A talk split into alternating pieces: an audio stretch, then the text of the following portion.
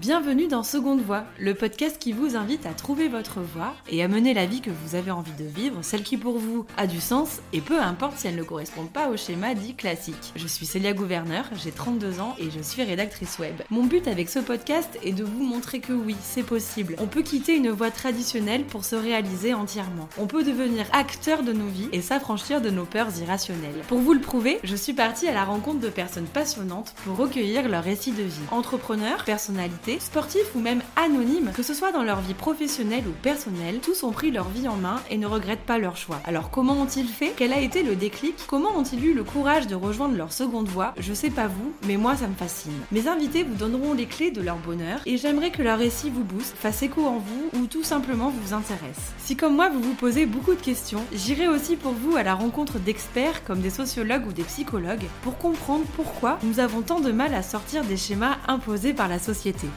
Pour ce second épisode, je reçois Ludivine Truand qui a fondé Happy Trek, une agence qui organise des séjours bien-être et sportifs. À bientôt 32 ans, Ludivine a eu déjà plusieurs vies. Du Nord-Pas-de-Calais à la Côte d'Azur, de l'IUT Tech de Co à son diplôme de naturopathe, de manager commercial à entrepreneuse, elle a toujours suivi ses envies, mais surtout son instinct. C'est d'ailleurs lui qui l'a guidée vers sa nouvelle vie lors d'une rencontre fortuite dans un café. Je vous en dis pas plus, mais cette histoire est complètement dingue. Dans cet épisode, nous avons aussi beaucoup parlé d'estime de soi, du regard des autres et de rando. Car oui, Ludivine est aussi une mordue de montagne. Et à l'écouter, je pense que vous allez avoir envie d'arpenter les sommets très bientôt. Bonne écoute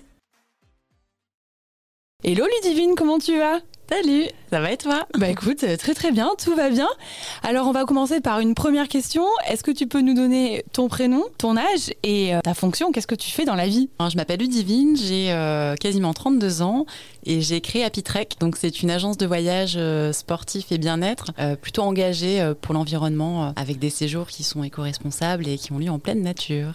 Bah, c'est chouette tout ça. Euh, toi, Ludivine, euh, tu étais avant plutôt dans le domaine du euh, commerce mhm. et tu as été et tu es toujours d'ailleurs naturopathe. Tu t'es reconverti en naturopathie, mais tu as aussi créé tes boîtes. Tu fais énormément, énormément de choses. Donc tu t'es réinventé plein de fois et je pense mhm. que ça va continuer. donc on, on va s'intéresser à tout ça. Ma première question, on va repartir un peu en arrière. Je serais curieuse de savoir quel enfant était Ludivine? Euh, oui, enfance, euh, enfance heureuse, enfance dans le nord de la France. Beaucoup de temps passé en nature parce que j'ai eu la chance de grandir à la campagne euh, avec des parents qui aimaient aussi la nature, qui m'ont transmis ces valeurs-là. Et je pense évidemment que notre vie adulte est basée, inspirée, ou en tout cas prend ses, ses, sources dans l'enfance. Mmh. Et donc, moi, ça a été énormément la nature, l'entrepreneuriat aussi, parce que j'ai mes parents qui ont bah, créé leur entreprise quand j'avais 4 ans et demi. Donc, ça a été euh, très jeune pour moi, euh, ce qui a occasionné euh, aussi une prise d'autonomie assez jeune, parce que quand tu as tes deux parents qui lancent leur entreprise, bah, évidemment, ils ont un peu moins de temps, on va dire, à, consacrer. Donc, donc c'est plutôt bénéfique, parce que ça permet de prendre rapidement en indépendance.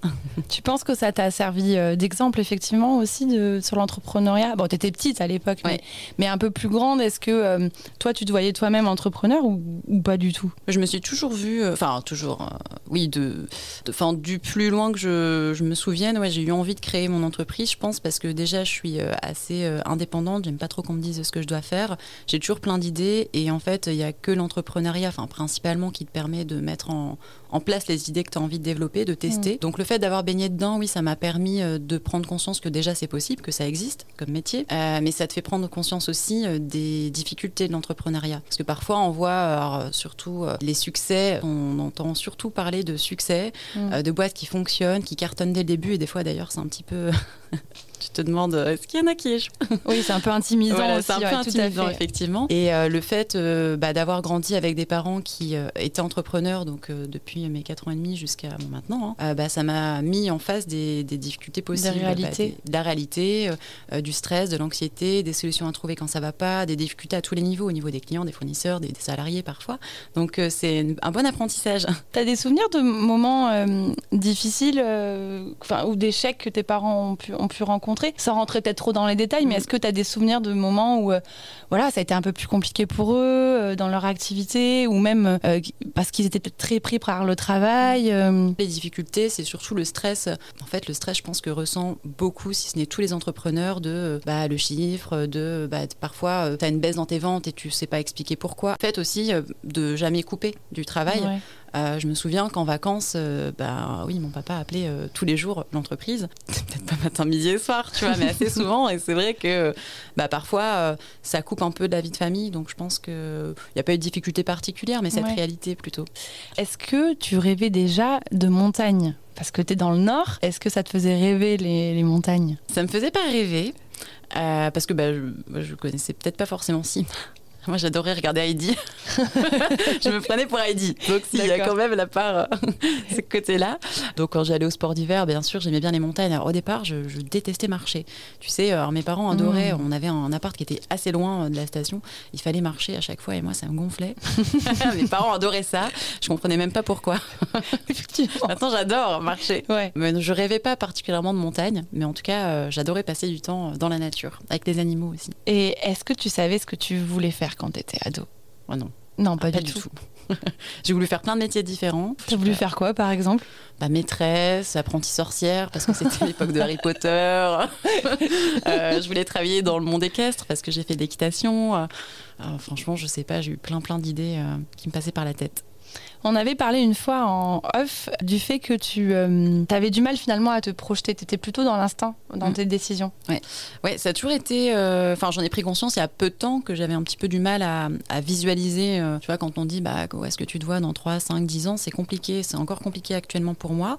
Je travaille dessus justement. Je pense que c'est important de s'entraîner à ça parce que ça permet de se mettre un objectif. Mais j'avais pas forcément de, vision de ce que je voulais faire de ma vie. Quoi. Donc après le bac, tu décides d'aller en DUT Tech de Co, c'est ça? Ouais, alors je suis passée entre-temps par une année préparatoire aux écoles d'art, parce que j'ai fait un bac littéraire avec option art plastique. Moi, j'aime bien euh, ce côté euh, créatif. Je pense que c'est ce qui me plaisait. Et puis, bon, je me suis vite rendu compte que c'est pas forcément... Alors, c'est pas que c'est pas un univers dans lequel je voulais évoluer, mais que ça allait être un peu compliqué d'un point de vue professionnel de, de faire quelque chose. Il fallait avoir beaucoup de contacts. Fallait très souvent, quand même, dans le milieu de l'art, c'est bien d'habiter à Paris. Moi, je me voyais à l'époque pas du tout vivre là-bas. Pas du tout. Toujours pas maintenant, d'ailleurs. Encore moins peut-être maintenant, d'ailleurs. Encore moins maintenant, c'est clair. Mais du coup, euh, je suis partie en DUT euh, technique de commercialisation et euh, j'ai fait le choix de l'alternance dès le début parce que j'avais, en fait, j'ai très rapidement eu envie de travailler. Je pense qu'à 14-15 ans, j'avais envie de bosser. Bon, j'ai eu un ah papa aussi qui m'a beaucoup inculqué la valeur travail. Le fait que, bon, ok, il y a gagné de l'argent, mais travailler, c'est hyper important. Et je pense que ça, ouais, ça a conditionné ma vie, ma vie actuelle encore. et du coup, je voulais vraiment travailler en alternance pour gagner mon indépendance aussi financière et puis acquérir de l'expérience, être, ouais, être en entreprise directement plutôt que d'être euh, bah, qu'à l'école. quoi. Et ça te plaisait les cours à Tech de Co Moi j'aimais bien. Bah, comme j'avais fait un bac littéraire, j'étais avec pas mal de personnes qui avaient fait des, je sais plus, euh, des bacs. ES, STG. Ouais, STG. Donc en fait, ils avaient déjà fait l'économie, du marketing, de la compta. Moi, pas du tout. Et du coup, connaissais rien, ouais, c'est ça. J'y connaissais rien et je trouvais ça génial parce que c'était hyper concret. En plus, on avait pas mal de professionnels qui venaient. Bon, il y avait des profs en comptabilité, etc. Mais il y avait aussi des professionnels qui venaient donner des cours. Et je trouvais ça super bien parce que c'était bah, c'était vraiment la, la réalité de l'entreprise. Donc ça m'a beaucoup plu. Et le fait de le faire en alternance, bah, c'était hyper intéressant parce que bon, déjà, ça coupe la semaine. Tu peux mettre en application certaines choses que tu vois à l'école. Et puis, euh, puis bah, voilà, tu gagnes des, responsabilités. donc c'est chouette et ça permet euh, de gagner euh, en confiance en soi parce que bah, tu es confronté justement à, certaines difficultés ou à des deadlines, des choses comme ça. Et quand tu les tiens, bah, tu te prouves à toi-même que c'est possible, mm. par exemple. Et quand tu arrives en alternance, justement, tu parles de confiance en toi. Tu dirais que tu avais un bon capital de confiance en, en toi à cette époque, quand tu avais 18-19 ans? Je sais plus trop, mais alors en fait, mon poste, j'étais commercial dans les assurances chez AXA et euh, je devais aller faire du porte-à-porte. Vais Donc, dire, démarche. Ouais, démarchage. Ah ouais, prospection à fond. Prospection. C'est moi qui l'avais demandé aussi. Donc, euh, du coup, je le faisais, mais par contre, c'est hyper challengeant pour la confiance en soi parce que tu vois, quand tu es dans la rue, tu as tapé aux portes et puis présenter tes produits, c'est un peu gênant. Les gens, ils te rembarrent un peu quand même. Alors, ce que je détestais, c'est quand il faisait beau parce que tout le monde était dehors, tu vois. Et je me disais, ah non, la honte, les gens ils vont regarder taper aux portes. J'aimais pas trop ça. Donc c'est challengeant et ça permet de gagner confiance en soi. J'ai continué euh, en licence, en licence communication marketing. Ensuite, je suis euh, passée en master, en master 1 chez Schema. Et c'est à partir de, enfin après Schema que j'ai décidé de partir à Londres. J'avais envie d'internationaliser mon parcours. C'est pour ça que tu es partie. ça. tu te sentais comment de partir euh, parce que tu quittais un peu ta famille, tes amis? T'étais contente? Non. Après j'étais triste évidemment de quitter mm. ma famille, quitter mes amis, surtout qu'on était, j'avais 24 ans, donc c'était beaucoup de sorties, beaucoup de soirées copines. enfin voilà. Mais j'avais vraiment envie de partir, découvrir autre chose. Moi, j'ai la bougeotte, j'aime bien partir en fait. À Londres, tu faisais quoi? Et Du coup, j'ai fait un master 2 international, enfin commerce international coup, j'avais des cours et euh, en complément, ce qu'on avait trois, deux ou trois jours de cours par semaine, j'ai décidé de travailler et je travaillais euh, dans l'hôtellerie en tant que serveuse. Alors, c'était euh, service banqueting d'entreprise et du coup, bon, bah voilà, je faisais le service avec mes collègues. Et t'as bien vécu cette période londonienne? Ouais, c'était chouette. Ouais. J'ai, adoré parce que c'était, bon, c'est une grosse. À, cette époque-là, j'étais quand même plus adepte des grandes villes. Mm. Donc, donc j'aimais bien Londres parce que c'est une grande ville, mais je trouve quand même assez. Il y a quand même une part de nature à Londres, il y a pas mal de parcs et j'habitais en zone 2, donc du coup, j'avais une maison avec jardin. Il y avait un pommier dans la première maison. Ah, tu vois, donc, euh, on se faisait des tartes aux pommes, c'était génial. donc euh, il y avait ce côté euh, quand même nature. grande ville, donc toujours plein de choses à découvrir, des concepts. Puis c'est Londres, quoi, donc c'est hyper cosmopolite. C'était une belle expérience. Mais je me voyais pas non plus rester là-bas. je me voyais pas forcément vivre à l'étranger, en fait. Je me suis jamais vue vivre dans un autre pays que la France. Après, je dis pas que je voudrais pas vivre des expériences plus ou moins longues. Donc là, tu reviens dans le Nord, mhm. c'est ça? Et là, il me semble que tu découvres qu'il y a un poste qui se libère dans le sud, dans le Var. En fait, avant de rentrer en master, j'ai une amie qui, euh, qui, était, qui avait intégré la société Lidl à un poste bon, en tant que responsable immobilier. Et donc, j'avais regardé un petit peu les offres parce que bon, ils payaient quand même plutôt bien. Euh, et du coup, euh, je m'étais dit, ah, bah, il y a un poste qui pourrait m'intéresser en tant que responsable vente secteur. Donc, c'est voilà, gérer plusieurs magasins. Et donc, j'avais postulé. Donc, j'ai eu la chance d'avoir cet entretien dans le sud. Je me souviens de ce moment où j'ai eu la réponse. Je vois le mail. Ah, bah, vous avez un entretien à Draguignan, entre parenthèses 80 je me dis, mais attends, ça serait pas dans le sud, ça Et là, j'étais trop contente. Donc euh, voilà, je, j'y suis allée, j'ai passé les entretiens, ça s'est bien passé. Et, donc, je suis arrivée dans le sud en travaillant euh, chez Lidl. T'as kiffé cette expérience? J'ai arrêté assez rapidement. Voilà, je, trop grosse boîte, trop de, on va dire, de directives. Et moi, ça me plaisait pas forcément. Tu te sentais enfermée, c'est ça dans... Ouais, bah, c'est compliqué dans les grosses entreprises euh, d'avoir, tu vois, des idées de mettre en place. Pas possible. Il y, a des, il y a des règles à suivre, des process, surtout une entreprise allemande. Et c'est pour ça que ça fonctionne d'ailleurs. Moi, ça, ça, me, ça me correspondait pas. Donc, j'ai quitté l'entreprise, j'ai retrouvé un boulot euh, de commercial dans lequel j'ai évolué à un poste de directrice commerciale euh, quelques temps après, dans une boîte euh, qui vendait de la téléphonie, des télécommunications pour les professionnels. Et du coup, voilà, j'étais commercial terrain. Donc, euh, beaucoup de prospection, encore une fois, donc téléphonique. Aussi, terrain. Plus, voilà, ouais. c'est pas la même. Et la vente, c'est un métier super. On parlait de confiance en soi mhm. en off aussi. Et c'est vraiment un super métier pour gagner en confiance en soi. Il faut pas forcément avoir confiance en soi pour réussir. Mais en tout cas, tu gagnes en confiance en toi. Donc, c'est euh, un super métier, moi, que je recommande à beaucoup de personnes d'ailleurs. Parce que j'en parle parce que c'est un métier qui est très souvent euh, mhm. décrié. C'est vrai. il y a beaucoup de clichés de. Ouais, ouais. Tu vendrais ta grand-mère. non, ça dépend. Requin. Ouais, euh. ça. Alors que, euh, que c'est, c'est pas le cas et c'est un, un, super métier. On fait plein de choses euh, variées et puis c'est un métier porteur. Ça, ça avait l'air de te convenir. Qu'est-ce qui s'est passé? Pourquoi t'as quitté ce Pourquoi job? j'ai quitté? Ouais. J'étais plus en adéquation avec les valeurs de la boîte. Et c'est très souvent ça qui est revenu. En fait, en entreprise, je m'investis beaucoup, comme dans beaucoup de projets. Et sauf qu'à un moment donné, bah, c'est une entreprise qui a ses propres règles et c'est pour ça qu'elle existe encore. Et soit t'adhères, soit t'adhères pas. Moi, j'adhérais plus. On a fait une rupture conventionnelle, ce qui m'a permis bah, de me recentrer sur ce que j'avais vraiment envie de faire. C'est un long processus parfois, justement, euh, d'envisager une reconversion professionnelle et même une fois que tu l'as faite, parfois tu changes encore. Oui, c'est ça, parce que là, quand tu négocies ta rupture co, tu as un objectif très précis en tête ou pas? Non, en fait, l'objectif c'était déjà de quitter cette boîte parce que j'étais pas en burn-out. Hein, on parle très souvent du burn-out, mais mm. parfois c'est peut-être un peu trop utilisé. Mais que j'étais plus du tout en adéquation et fatiguée. Donc euh, j'ai quitté euh, l'entreprise et la prochaine étape, c'est de partir un peu en vacances aux Philippines. Ah, sympa ça. C'était très chouette. T'as eu raison. Ensuite, j'ai eu une expérience dans l'immobilier. Donc commercial, tu vois, en transaction. Donc ça s'est très bien passé. encore une fois, c'était une entreprise, donc avec ses propres règles, et moi, ça me convenait pas.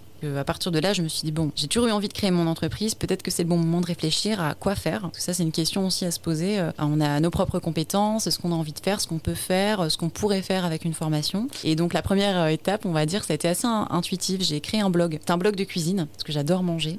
j'avais envie bah, de partager mes recettes et puis euh, de partager aussi une certaine éthique dans la cuisine. Parce que ça faisait quelques temps déjà que j'achetais de saison, que j'essayais d'acheter bio. Tu vois, même les producteurs locaux, c'est quelque chose qui m'intéressait. Et c'est ce blog qui justement a été euh, bah, la première euh, étape de ma reconversion, ma formation en, en tant que naturopathe. Oui, il y avait déjà cet intérêt de, du bien-être, de transmettre des astuces pour se sentir mieux en fait. Ouais, exactement. Parce que bah, la cuisine, notre aliment, c'est notre premier médicament. Mm. C'est comme le carburant qu'on met dans une, dans une voiture.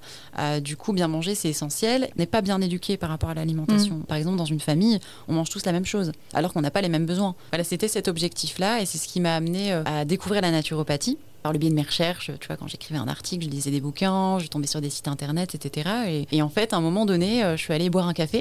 Et puis euh, là, il y a quelqu'un qui s'assoit à côté de moi, un homme, et puis je le vois qui tend une carte au serveur. Et comme je suis assez curieuse et sociable, je dis ah, permettre, qu'est-ce que vous faites dans la vie? Je suis en pleine interrogation sur, sur mon devenir.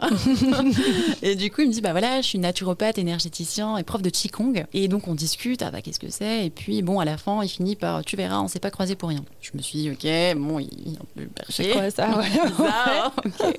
On verra. Bon, bah finalement, euh, quoi, 6-7 mois après, euh, j'étais, euh, je commençais la formation de Donc, il a semé des graines un peu dans ton cerveau, quand même. Il a semé des graines. il a juste semé une graine. Et du coup, bah, tu sais, c'est comme quand tu découvres un nouveau mot, après, tu le vois partout. Bah, là, c'est un peu pareil. C'est que, bon, on en a bien discuté. Donc, il m'expliquait que la naturopathie, bah, c'était, il y a plusieurs techniques, l'alimentation, les plantes, donc la phytothérapie, l'aroma, l'énergétique. Voilà, il y a pas mal de, de techniques qui sont utilisées pour permettre à une personne de rester en bonne santé le plus longtemps possible. Et euh, bah, je me suis renseignée sur ce que c'était. Je me suis dit, bah, tiens, ça pourrait me plaire d'accompagner les gens aussi. J'avais envie euh, de faire le bien autour de moi et puis mmh. euh, d'aider les gens à aller bien. Donc à ce moment-là, ça passait par, par ça. Je me suis renseignée, j'ai trouvé plusieurs écoles. C'est pas forcément simple de trouver une oui, école. Oui, c'est ça. Ouais. Comment on fait pour trouver une formation en naturopathie bah, Et puis déjà, comment on se dit, bon, allez, je sais pas, t'avais quel âge? 20, 27 20 28, 28, ouais, 27, 28. voilà, c'est pas évident, 28 ans de se dire, bon allez, euh, je repars en formation. Mm. Euh. Bah déjà, la première étape, c'est de, voilà, tu te poses la question, tu dis, ah, peut-être que ça peut m'intéresser, donc tu te renseignes, bah, qu'est-ce qu'il y a quoi Est-ce qu'il y a des écoles C'est quoi les formations Combien de temps ça dure Où est-ce que ça a lieu Est-ce que c'est reconnu? La naturopathie, c'est pas reconnu. Il n'y a pas de diplôme à proprement parler, c'est juste des formations que tu fais en école, donc il faut quand même t'assurer d'une certaine qualité. Tu étais encore au chômage C'était... Ouais, d'accord. Tu avais un, un, revenu de Pôle emploi donc ça permet aussi d'assurer. Ça euh, permet d'assurer. Ça sécurise. Parce ça. que c'est pas des formations qui peuvent être financées par Pôle Emploi. J'ai déposé, tu vois, une demande, mais ça passe pas. Alors tu peux te faire financer des formations en massage, mm. dans des choses comme ça, mais pas en, tant que naturopathe. Parce qu'en fait, chez Pôle Emploi, ce qu'ils voient derrière, c'est bah, le retour à l'emploi. Euh, et donc en tant que naturopathe, c'est compliqué après d'en vivre. Hein. Euh, très peu de personnes qui vivent de la naturopathie. Il y en a très peu, ok. Je pense que ça vient aussi du fait que en école de naturopathie, on t'apprend pas à entreprendre. On te dit pas, en fait, majoritairement, les gens n'ont pas forcément conscience qu'après ça, ils vont créer une entreprise. En fait, tu as plusieurs manières euh, de, d'exercer en tant que naturopathe. Ça va être soit à ton compte, c'est ce que prend euh, comme direction la majorité des personnes. Mhm. Tu peux aussi trouver des jobs dans des magasins bio, ça a été mon cas aussi. Euh, tu peux aussi, pourquoi pas, travailler avec des maisons de retraite, des choses comme ça, mais c'est très rarement un emploi salarié. T'as pas beaucoup d'offres d'emploi dans, dans ce non, secteur? T'as pas beaucoup d'offres d'emploi, donc c'est t'apprends pas forcément à mettre les choses en place, donc à trouver des clients, à te vendre, etc. Et donc, bah, il y a très peu de personnes qui en vivent à terme. Enfin voilà, il y a plein de choses mm. qui font que bah, c'est compliqué et je trouve ça super dommage parce que quand tu vois l'investissement euh, personnel et financier euh, que représente une reconversion professionnelle, ne pas réussir à en vivre après, c'est triste. parce que surtout, c'est des gens qui ont envie de faire le bien autour d'eux. Après, il y a la réalité euh, bah, de la vie. Il faut mm. payer des factures. En fait, il y a beaucoup de temps qui est passé dans les formations, beaucoup d'espoir aussi, parce qu'on a envie de quitter un job. Oui, puis oui, voilà, il y, a un mythe aussi de, de faire du bien, effectivement, de mm. faire un boulot qui a du sens, en fait. Mais encore une fois, il y a la réalité, et je trouve que c'est bien que tu en parles. comment on fait pour en vivre Comment on fait pour se distancer C'est ça, et on est à une époque où bah, c'est super parce qu'il y a plein de projets qui émergent. On a envie de trouver du sens dans son, dans son métier, dans sa vie, on a envie d'aider, de faire des choses, mais c'est pas forcément toujours rémunérateur. C'est un parti à prendre. Parfois, on peut très bien se dire, ok, bon bah je vais euh, moins bien gagner ma vie, mm. mais euh, je fais ce mais il faut avoir un, plan en tête. Il y a ça aussi. C'est que très souvent, tu te lances, tu dis bon, on verra, on fait pas de prévisionnel parce que c'est une micro-entreprise et qu'on nous dit pas d'en faire. En fait, quand tu crées une société, c'est encore autre chose. Tu es obligé de faire un prévisionnel. Mm. Donc toi, donc là, tu es, en formation de naturopathie. Mm. Quel est ton objectif alors à la fin de cette formation-là? Est-ce que tu es déjà consciente, consciente pardon, de ces difficultés-là? Bah oui, parce que du coup, comme je me suis toujours intéressée à l'entrepreneuriat, ça fait déjà quelques années que je m'y intéressais, j'avais déjà eu des idées de projets, j'avais déjà entamé des business plans. Enfin voilà, je, baignais là-dedans. Donc je savais très bien que si je voulais avoir une activité indépendante, il fallait que je sache bah, à qui j'allais m'adresser, quels clients j'allais cibler, mmh. comment j'allais trouver, euh, quel prix, enfin voilà, tout ce que j'allais faire.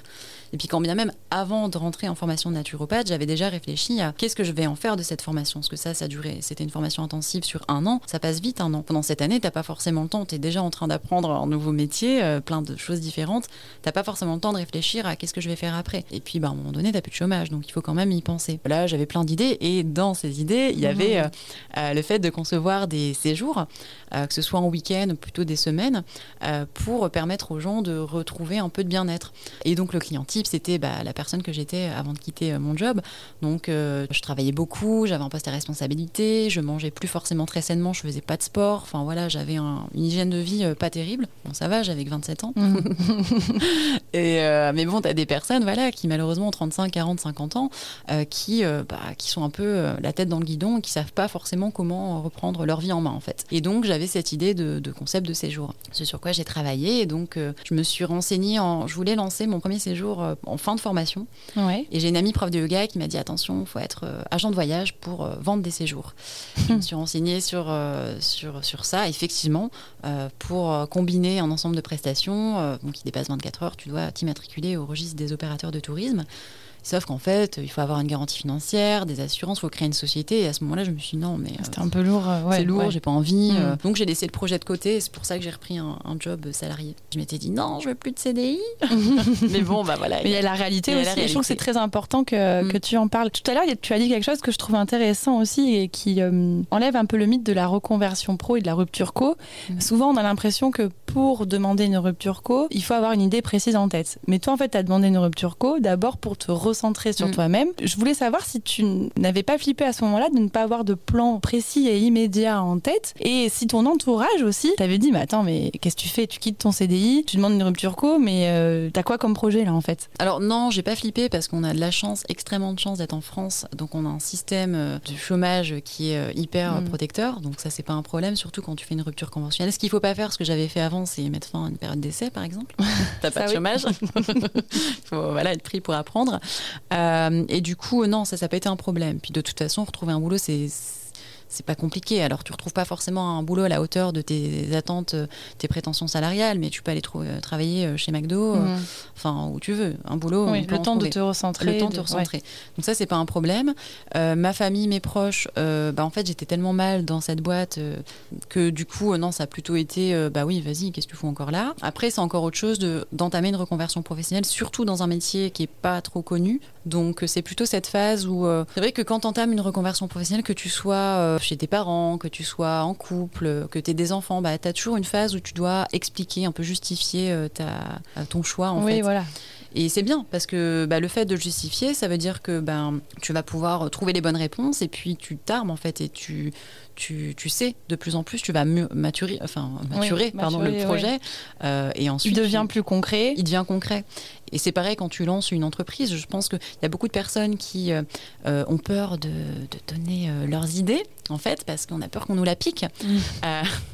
ok Ça, c'est, enfin, il y a beaucoup de personnes qui raisonnent comme ça, sauf que c'est pas forcément la bonne méthode dans le sens où tu gardes l'idée pour toi et il y a rien de mieux que d'en parler pour avoir les retours concrets de tes potentiels clients, parce que tes clients, ça peut être tes amis, ça peut être ta famille, ça peut être des gens que tu rencontres au café, enfin, j'en sais rien. Quitte alors peut-être qu'effectivement, il y a des personnes qui vont te piquer l'idée, mais vont pas le faire comme toi, de la façon dont tu veux le faire, dont tu vas le faire parce que tu as ta personnalité. On est tous uniques. Et ouais, on est unique. Et puis de toute façon, euh, ce, qui est, ce qui est vraiment trop bien quand tu crées ta boîte, c'est quand tu es copié. c'est très flatteur. Ça veut dire qu'il y a un marché. Oui, c'est ça, c'est ça. C'est rassurant. C'est ça. En fait, souvent, effectivement, on a, on a peur de la concurrence, mais finalement, la concurrence est rassurante. Ça veut dire qu'il y a un marché. Ouais, carrément. Oui, donc je trouve ça vraiment très intéressant, effectivement, que tu dises et que aussi pour les gens qui nous écoutent, qu'on peut aussi négocier une rupture co sans avoir un plan mm. immédiat demain euh, de formation, euh, de euh, création de boîte. Donc merci Ludivine pour ça aussi. On va revenir sur la naturopathie. Je voulais savoir rapidement, tu en as parlé un peu tout à l'heure, mais selon toi, quel est l'intérêt pour quelqu'un d'aller voir un naturopathe et qui peut aller consulter un naturopathe À partir de quel moment dans sa vie? Mm. Est-ce qu'il y a un moment ou pas? Je pense qu'il n'y a, pas de moment pour aller voir un ou une naturopathe parce que l'objectif c'est de rester euh, en bonne santé le plus longtemps possible. On a tous des choses à améliorer dans sa vie, que ce soit par rapport à l'alimentation, on peut avoir des petits désagréments, ça peut être par exemple quelqu'un qui a des troubles digestifs, quelqu'un qui a du mal à dormir, ça peut être aussi nous les femmes avec euh, les problèmes hormonaux, euh, des règles douloureuses, des mm. choses comme ça, voilà. Donc il peut avoir plein de désagréments, mais quoi qu'il en soit, l'intention principale du naturopathe, c'est d'être un, praticien en hygiène de vie, donc de donner les bons conseils. Tout le monde peut aller voir un, ou une naturopathe. Pour des problèmes de santé un peu graves, c'est quand même bien de le faire en relation avec son médecin traitant ou le spécialiste. Euh, il y a des personnes qui ont des maladies euh, auto-immunes ou des cancers, des choses comme ça, qui euh, qui n'ont pas forcément trouvé les réponses avec la médecine conventionnelle, mais c'est bien de toujours avoir un lien avec son médecin parce que. oui, c'est un complément en fait. C'est un complément parce que le naturopathe n'est pas un médecin. En bien sûr. Hein. médecine, c'est quoi 7-8 ans d'études Mm. naturopathie, on peut être naturopathe en un ou trois ans. Il ne faut pas non plus tout confondre. D'accord. Tu peux nous expliquer Donc euh, finalement, tu euh, travailles dans ce laboratoire. Après, tu trouves un job salarié. Mhm. Et euh, là, il y a cette envie, tu disais tout à l'heure, de créer des séjours, des week-ends plutôt axés sur le bien-être. Mais il y avait trop de barrières au début. Donc mhm. là, qu'est-ce qui fait que, allez, on remet un coup de pédale et, et on y va? J'y ai repensé plusieurs fois quand j'étais en voyage, en Philippines, même en Martinique, tu vois. Mhm. et puis, j'ai fait un trek de 5 jours en Savoie. et et du coup, euh, pendant un trek, on discutait voilà, avec, les, avec les, le, guide qui était sur place. Puis je lui expliquais que je faisais la formation de naturopathie. Et puis, euh, comme il voyait que j'adorais la rando, que j'aimais bien les plantes, tout ça, il me dit Mais pourquoi tu fais pas des séjours, euh, justement, rando, naturopathie, etc. Et là, j'ai repensé à mon, à, mon, mhm. à mon concept. Je dis Bah, tu sais, ouais, j'y avais pensé, mais bon, faut être agent de voyage. Bref, ça, c'était en 2018. Et donc, 2019, j'ai mes jobs en CDI. Et puis, je me suis dit Allez, vas-y, hop, rupture conventionnelle. et c'est reparti. c'est reparti. pour un tour euh. et là, cette fois-ci, avec une idée bien précise. Avec une idée précise. Et là, cette idée précise, j'ai décidé de me faire accompagner. Ça aussi, c'est important. Euh, je te disais tout à l'heure que ça peut être sympa d'en parler autour de soi, mhm. l'idée, mais de se faire accompagner aussi. Au début, quand on entreprend, on, bah déjà, euh, on sait que le, projet va demander un certain investissement financier, donc on n'a pas forcément envie de dépenser de l'argent au-delà de ce qu'on va devoir mettre dans la mhm. société. Mais par contre, ça peut être super intéressant de se faire accompagner. Alors moi, j'ai choisi de le faire par la BGE et la CCI, donc c'est gratuit. Ouais, voilà, c'est gratuit. Est-ce que tu dois candidater ou tout le monde qui veut se faire accompagner par la BGE ou la CCI peut euh, l'être Alors en fait, la BGE, quand tu es euh, au chômage, tu payes un truc symbolique 50 euh, ou 100 euros. La CCI, tu payes une formation, donc ça s'appelle 5 jours pour entreprendre, qui coûte 250 ou 300 euros. Peut-être que ça a changé.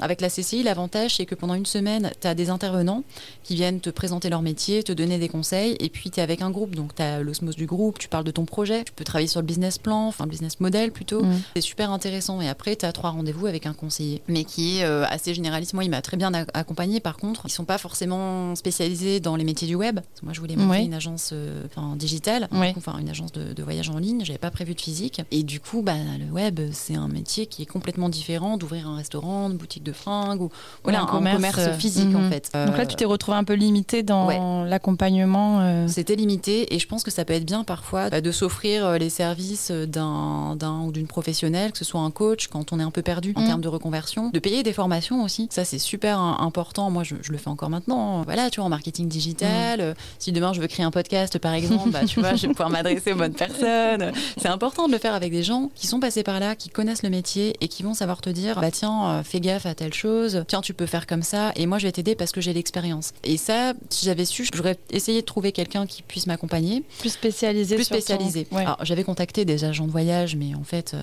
c'est un milieu un peu fermé hein, parfois. Hein. C'est.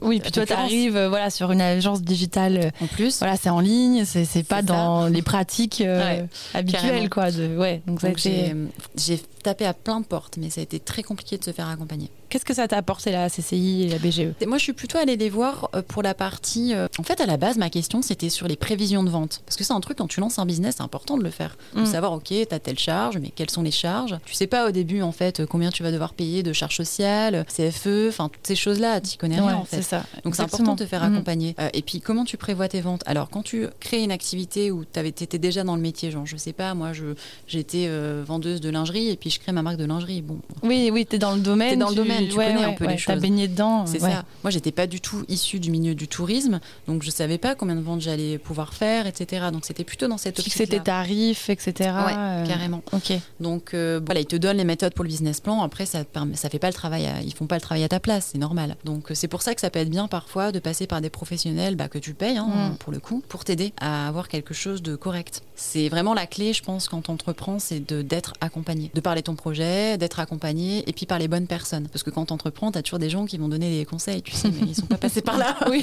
vrai. Oui, apprendre à identifier les personnes aussi qui peuvent t'accompagner positivement. Comment tu as fait pour te former sur les choses qui te manquaient en fait? Le côté le plus compliqué, ça a été l'aspect réglementaire. Parce que le métier d'agent de voyage, c'est une, activité qui est réglementée. Il y a le code du tourisme, il faut que tu sois immatriculé à tout France, etc. En fait, tu trouves très facilement les informations sur Internet. Hein. C'est pas flou. il faut juste euh, voilà, savoir te servir de Google ou d'Ecosia, par exemple. Du coup, bah, tu montes ton business plan. Alors, j'avais quand même le modèle, tu vois, donné par la CCI. Bon, j'ai fait école de commerce aussi, donc euh, évidemment, euh, ça aide. Je partais pas non plus de rien, mais, euh, mais je l'ai fait voilà, toute seule avec la supervision quand même de, de mon accompagnateur, Mahogan de la CCI. Et ensuite, bon, bah voilà, j'ai choisi de rédiger mes statuts moi-même pour économiser, etc. Tu, peux, tu peux confier, pareil, tu peux confier ça à ton expert comptable ou un avocat, au moins, tu es sûr de pas faire de bourde. Aussi, oui, oui, chacun son métier aussi. Sur, Tu payes. Et tu mm. vois, une autre chose aussi, quand tu entreprends en général, enfin, moi, ça a été mon cas, j'avais créé ma boîte sur fonds propres, donc j'ai pas fait de financement à l'époque. J'ai voulu obtenir un mhm. financement, mais la banque ne finance pas de la trésorerie. Euh, eh surtout, aller financer une, agence de voyage digital, je veux dire, c'était chaud. Ouais, ouais, ouais, c'était tout nouveau et euh, ouais. Donc t'as pas eu de. J'ai pas eu de financement. Je l'ai eu après, ouais. après le Covid. T'as pas pensé au crowdfunding, par exemple? Eh ben, en fait, euh, beaucoup de personnes me l'avaient suggéré. Mhm. effectivement, ça existait, mais je me disais, mais attends, en quoi les gens vont financer ce type de projet et Finalement, il y a des projets qui ont été financés en crowdfunding. C'est un projet actuellement qui est encore dans ma tête. Ah. Donc, euh, pourquoi pas En fait, j'attendais euh, que la boîte ait un peu plus de maturité. Ouais, je n'étais pas forcément à l'aise en début de création de, de lancer en crowdfunding parce que j'avais envie de, de, maturer le projet. Et puis en plus, le projet a changé depuis le début. Parce qu'au début, l'idée c'était de créer une plateforme, plateforme de partage dédiée au séjour euh, bien-être, bien sportif aussi, que directement créé par des professionnels comme par exemple des profs de yoga ou des naturopathes. Je m'éloigne complètement de ce concept euh, parce que je suis agent voyage, parce que j'ai développé une marque. Apitrex, c'est une marque déposée, parce que j'ai développé une charte, parce que la qualité c'est hyper important pour moi. Et le problème, c'est que quand ben, tu passes par des organisateurs extérieurs, Évidemment, tu peux pas avoir les mêmes exigences de qualité. Si moi, dans ma charte, bah, euh, j'ai à cœur euh, de promouvoir, enfin en tout cas que mes expériences soient le plus euh, zéro déchet possible, bah, en fait c'est compliqué de l'imposer à quelqu'un qui l'a organisé. La seule façon de le faire, c'est de produire soi-même les séjours. Donc c'est ce que je fais maintenant. Qui est ta clientèle? En fait, j'ai deux types de séjours. Il y a des séjours plutôt axés bien-être et des séjours plutôt axés sport. Euh, que je vais davantage développer d'ailleurs. Majoritairement, c'est quand même plutôt des femmes. Euh, il y a plus de femmes qui font du yoga, qui s'intéressent, tu vois, à leur santé, à l'alimentation, donc euh, c'est un peu logique. Plutôt une femme de 35 à 45-50 ans, mhm. qui fait attention à elle, qui consomme plutôt bio, qui a déjà fait du yoga, qui aime bien voyager, qui a un bon quand même une bonne hygiène de vie. Mhm. Ça, c'est la cliente type. Euh, mais ensuite, tu peux très bien, sur des séjours un peu plus sportifs, avoir euh, des hommes. Ouais. De plus en plus, on en a. C'est souvent quand même des hommes qui, euh, qui aiment la nature, qui s'intéressent à des activités en dehors de la ville, tu vois. Ouais, qui aiment les sports outdoor. Outdoor, ouais, c'est mm. ça. qui font aussi attention à leur santé. On a quand même ça qui ressort beaucoup dans, les, dans les clients à Pitrec. Donc, tu peux aussi avoir des personnes un peu plus âgées. Par exemple, là, on a un week-end sur les îles de l'Érance. Il y a une dame qui a 70 ans qui va participer au week-end. Ouais, c'est chouette. Est-ce qu'il y a eu un moment de difficulté euh, au lancement et jusqu'à aujourd'hui sur de Happy Trek. Alors, je, pense qu'il y en a plusieurs, c'est évident. J'aimerais te faire réagir quand même sur euh, le, premier confinement parce que tu as lancé ta boîte euh, juste avant le premier confinement, il me semble. Est-ce que là, ça a été compliqué? Bah un peu quand même. En fait, j'ai donc j'ai commencé à bosser sur le projet en, en, avril 2019. Pour devenir agent de voyage, il faut déjà avoir créé l'entreprise pour pouvoir euh, demander ta garantie financière, etc. Donc j'ai créé la boîte le 14 janvier 2020. Je suis agent de voyage depuis le 5 mars. Le 6, 7, 8, je faisais un salon euh, du bien-être à Marseille. Trop mhm. bien, il y a des gens qui venaient exprès pour Rapitrek. C'était à fond et tout ça y est, ça démarre, c'est cool. le confinement. Et on s'attendait pas du tout à ça. Enfin, franchement, euh, gros coup dur. J'ai coupé là pendant 15 jours. Et, puis après, je suis repartie. Je me suis dit, bon, bah voilà, ça tombe bien. Hein. je vends des séjours en pleine nature. Je fais plutôt focus, gros focus sur la France. Euh, en plus, sur des séjours bien-être, bon, bah, c'est ce qu'attendent les gens. Hein. Mm. Donc, euh, du coup, euh, ça a été un coup dur. mais bon, bah, comme tout lancement, c'est difficile. Qu'est-ce qui te guide justement dans ces moments durs dans, dans ces... Tu dis, de, comme dans tout lancement, il y a des moments difficiles. Mm. Qu'est-ce qui fait que, allez, tu te relèves et tu vas? Déjà, j'aime ce métier de créer des expériences qui font rêver les gens. Enfin, en fait, ça, ça, mm. ça j'adore. J'ai toujours voulu avoir un métier où je fais plaisir. Ça aurait pu être la restauration, l'hôtellerie, peu importe en fait. Ça, c'est vraiment hyper important. Mon idéal, c'est que chaque personne, chaque participant de séjour ressorte avec, ok, des souvenirs plein la tête, mais quelque chose a changé dans sa vie. Euh, et c'est pour ça que chaque séjour a une mission pédagogique. Ça peut être, bah tiens, je vais consommer un peu moins de viande parce que, bah, en fait, pendant toute la semaine, j'ai mangé euh, super bien sans viande et je me suis régalée. Ça peut être, bon, ok, euh, maintenant, je me suis mise à la randonnée, ok, je suis capable de faire 900 mètres de dénivelé, bah, je vais continuer ou je vais faire du bivouac, mm. peu importe en fait. Et ça, ça me motive. Ça motive de voir les retours des clients, ça motive aussi que les accompagnateurs, accompagnatrices, ben, en fait, je les fais bosser et c'est chouette parce que du coup, ça leur permet de, bah, de vivre de leur activité, de transmettre leur passion et ça, c'est génial. C'est ça qui me motive. Donc, ouais, c'est le, le, sens qu'a ton activité et le fait que tu aimes ce que tu fais qui, qui, te guide en fait dans les mm. moments euh, difficiles. C'est le fait d'accompagner, je pense. Que ça, c'est vraiment important. Et justement, est-ce que toi, tu es accompagné Est-ce que là, Apitrek, tu es euh, à la tête d'Apitrek mm. Est-ce que tu as des personnes euh, avec qui tu travailles? Est-ce que tu as embauché des personnes? Pas encore. Est-ce que c'est dans tes projets? mm-hmm. J'ai pu travailler, enfin, j'ai eu des stagiaires. parce que le hic quand tu, euh, quand tu veux embaucher, c'est que ça coûte très cher. Mhm. Et euh, voilà, c'est un peu compliqué le début d'une entreprise. du coup, je suis passée par, euh, voilà, par le recrutement de stagiaires. C'était vraiment des super expériences à chaque fois, des, des, nanas au top. Je collabore aussi avec des personnes en freelance, plutôt sur l'aspect communication. Tu peux faire toi-même, mais c'est chronophage. Au lieu de passer une heure à le faire, bah, tu vas passer cinq heures. Puis c'est pas forcément bien fait, tu dois revenir dessus. Donc maintenant, je m'entoure d'une équipe. Il y a aussi cette envie de, de créer une team une communauté un peu C'est ça, avec, euh, avec les clients évidemment, les participants, mais aussi avec, euh, avec les guides. Parce qu'on mm. a tous des métiers en tant qu'indépendant, on est tout seul, euh, bah, soit avec son groupe en mm. rando, soit avec son groupe en yoga, ou, ou là, moi, derrière mon PC.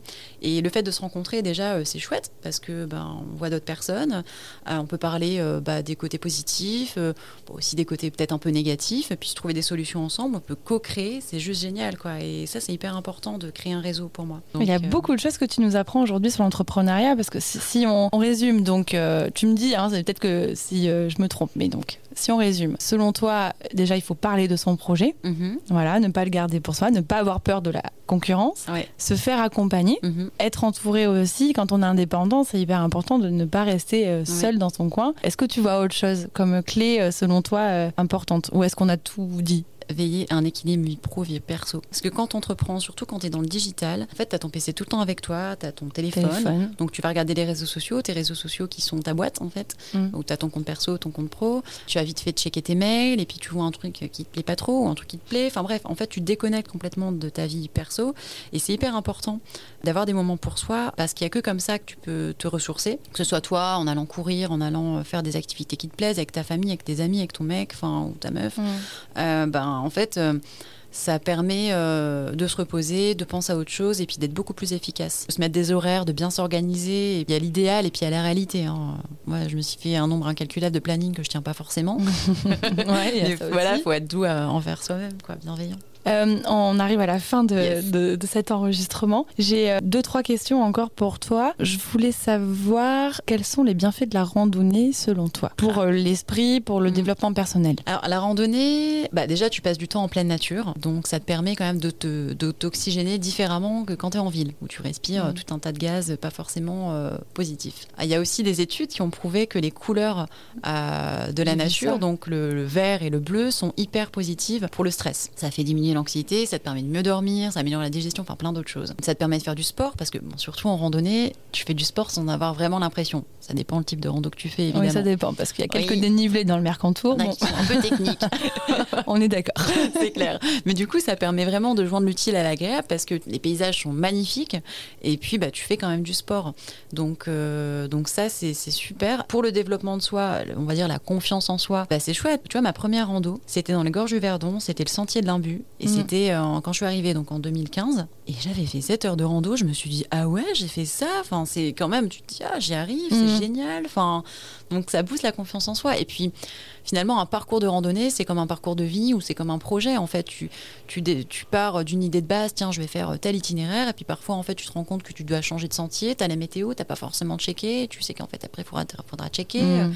Euh, il y a des imprévus. Il y a des imprévus, euh. il y a des changements de, de programme, il y a. Euh, il y a plein de choses qui peuvent se passer. Oui, souvent on fait un parallèle d'ailleurs avec l'entrepreneuriat et la randonnée. Carrément, quoi. Donc j'invite tous les entrepreneurs à venir me rejoindre en randonnée. c'est vrai que ça fait du bien et c'est souvent, euh, je crois qu'il y a une étude aussi qui montre que quand on marche finalement, c'est là où euh, on a les idées, euh, on a les idées qui viennent. Et d'ailleurs, Steve Jobs, quand il faisait ses réunions ou quand il avait des grandes décisions stratégiques à prendre, il ne les faisait pas dans une salle de réunion. Non, non, il les faisait en marchant. Ah. il faisait ses réunions en fait en marchant dans un parc. Génial. Et c'est là où ses idées venaient. Quoi.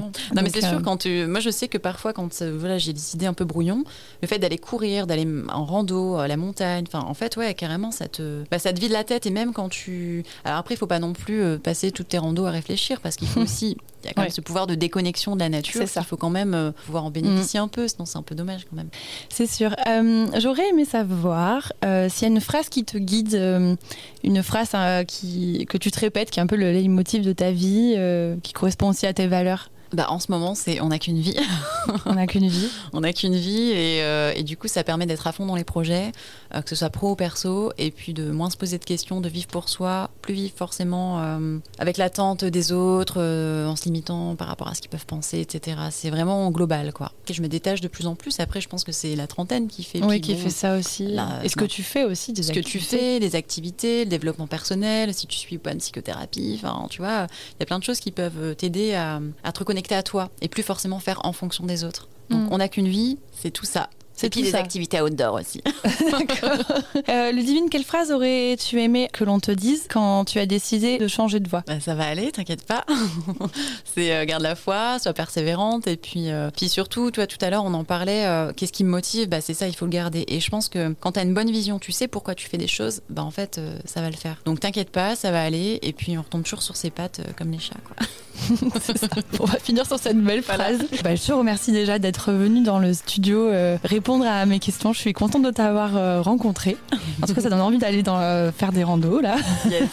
et euh, je m'excuse d'avance s'il y a eu quelques bruits de travaux. On est en plein cœur de Nice et je crois qu'il y a quelqu'un qui a dégainé un petit marteau piqueur pendant l'enregistrement. Donc voilà, si jamais vous avez été sensible à ces bruits, veuillez nous excuser. Allez, à très bientôt, Ludivine. À bientôt. À bientôt. Salut. J'espère que cet épisode vous aura inspiré. Si c'est le cas, n'hésitez pas à le noter sur Apple Podcast et à vous abonner à la page Insta de Seconde Voix Podcast. On se retrouve dans 15 jours pour un nouvel épisode. À très vite